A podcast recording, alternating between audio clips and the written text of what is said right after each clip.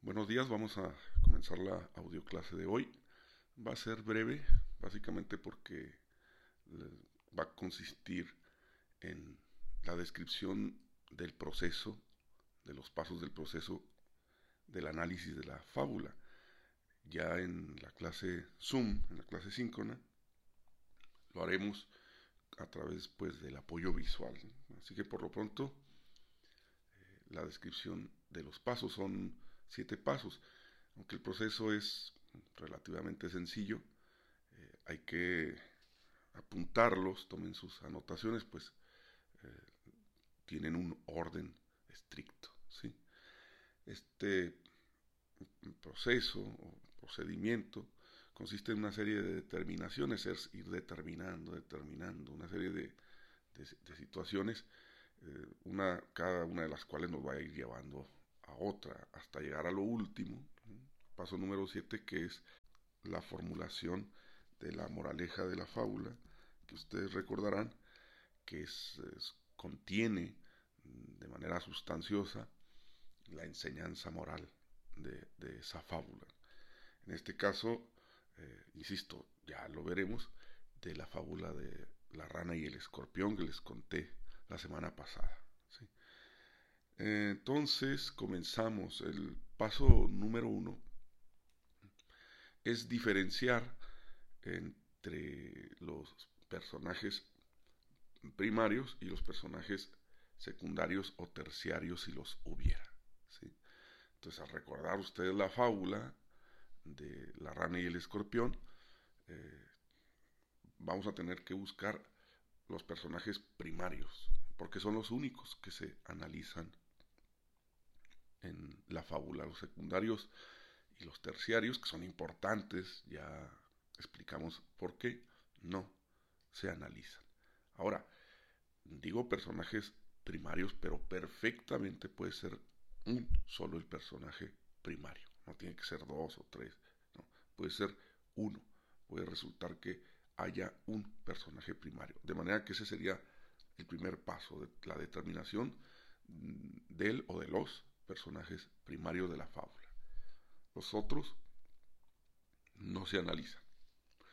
Paso número dos es muy importante porque una vez que hemos obtenido, deducido él o los personajes primarios, vamos a determinar, segunda determinación,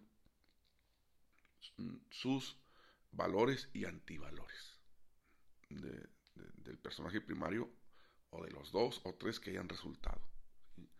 Vamos a hacer una especie de balance, como las balanzas de la justicia, nos recordarán, eh, un balance eh, en el que vamos a comparar, básicamente es eso, los eh, valores y los antivalores de cada personaje primario. Mm, recuerden ustedes que los personajes de las fábulas son mm, seres complejos, ¿sí? Eh, en otras palabras, se comportan como personas, cuando no son estrictamente personas.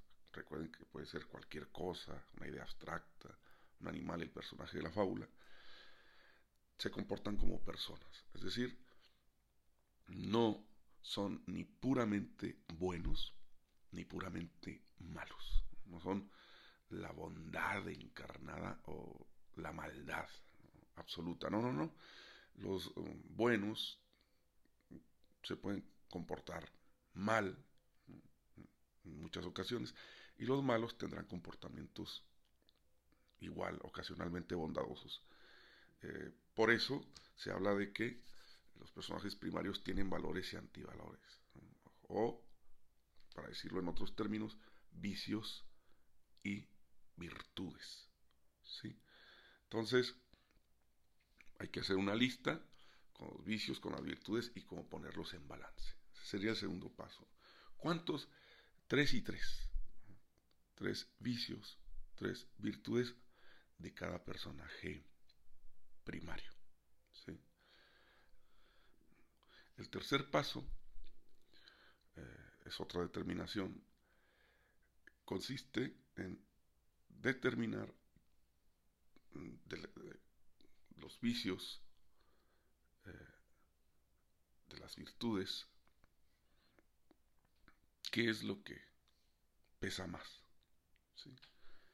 Decir, por eso lo hemos puesto en un balance. ¿Qué pesa más? Si sus vicios o sus virtudes.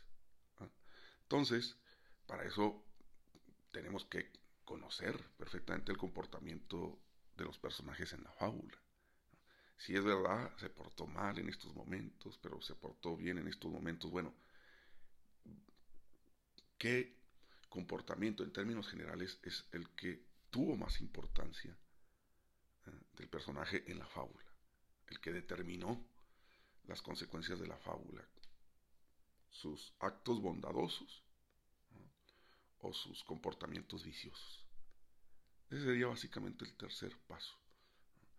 Entonces, ahí ya veremos en su momento si mm, el personaje primario X de la fábula fue eh, preponderantemente vicioso y el personaje Y preponderantemente bondadoso. Pero ese sería el tercer paso.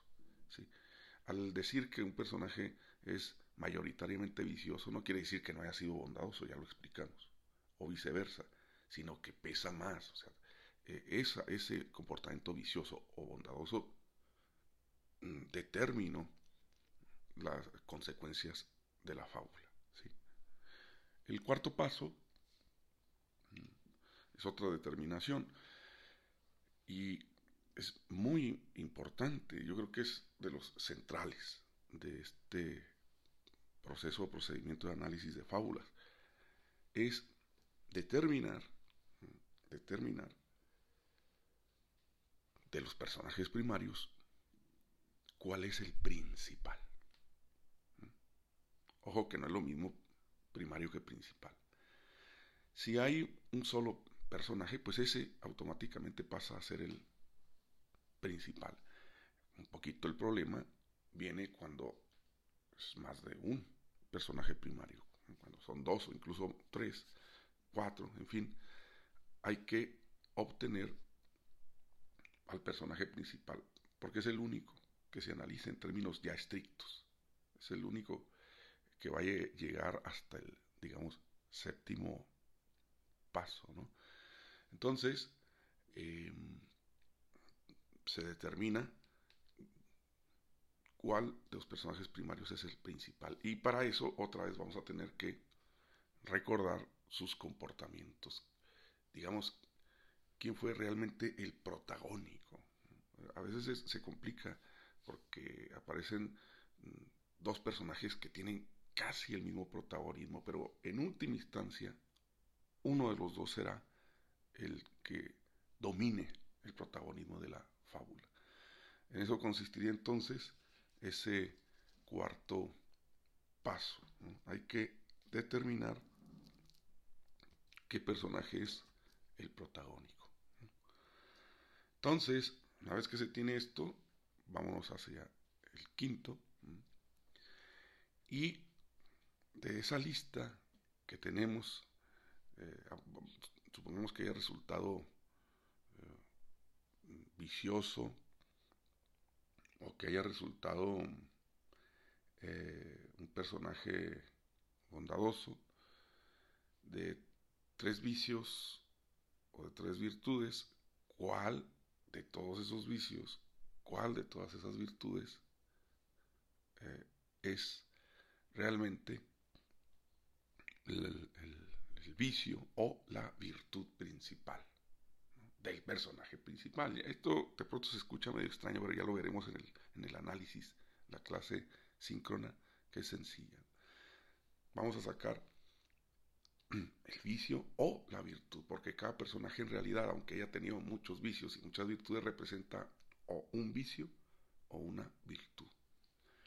El paso número 6 consistiría en que si el personaje primario principal es vicioso, ya sabemos cuál es su vicio, vamos a encontrar el opuesto de ese vicio, es decir, la virtud. En el caso de que haya resultado virtuoso, vamos a encontrar el vicio opuesto. Entonces, ese sería el número 6, determinar qué vicio, qué virtud se opone al vicio o la virtud representado por el personaje primario principal. Y una vez que ya tenemos esos seis pasos, el 7 es encontrar mm, la moraleja. Antiguamente mm, las fábulas no venían con, con moraleja, tú la tenías que deducir, usar ahora sí que tus capacidades de, lector para deducir la moraleja. Hoy no, hoy eh, se les acompaña con la moraleja, lo cual no debería de ser. En el fondo no debería ser, pues, para permitir que tú te pongas a pensar un poco en, en, los hechos de la fábula y deduzcas la moraleja. Entonces, este es el procedimiento. Claro, quise explicarles el procedimiento de análisis de, la fábula, primero con el personaje, porque, cosa que también eh, diremos en su momento, en la clase síncrona, es el elemento eh, principal de, de, análisis de una fábula. Ya veremos cómo se analiza narrador, espacio y tiempo. Es sumamente sencillo. Hay un, un esquema, hay un esquema eh, se los presentaré para poder hacer el análisis de la fábula, ¿sí? Pero, sin duda alguna, el que más eh, problema, entre, comillas, problema presenta es el del personaje. Por eso me extendí en la explicación del procedimiento de análisis del, personaje. Pero eh, entra también narrador, evidentemente, espacio y tiempo. Entonces, hasta aquí es realmente muy breve, no, no puedo hacer más porque, insisto, sí necesito el apoyo eh, visual de la pantalla para que ustedes lo vean, para que lo vayan comprendiendo, anotando y comprendiendo. Entonces, salió cortito el audio de, esta ocasión y bueno, recordarles nada más que eh, traten de conectarse eh, a hagan lo posible a la clase síncrona, porque esta clase síncrona, en particular es, mm, muy importante, pues, puesto que casi, casi les puedo asegurar que lo esencial en su examen de la cuarta etapa es, esta clase. Eh, de manera que no se la eh, deben de perder.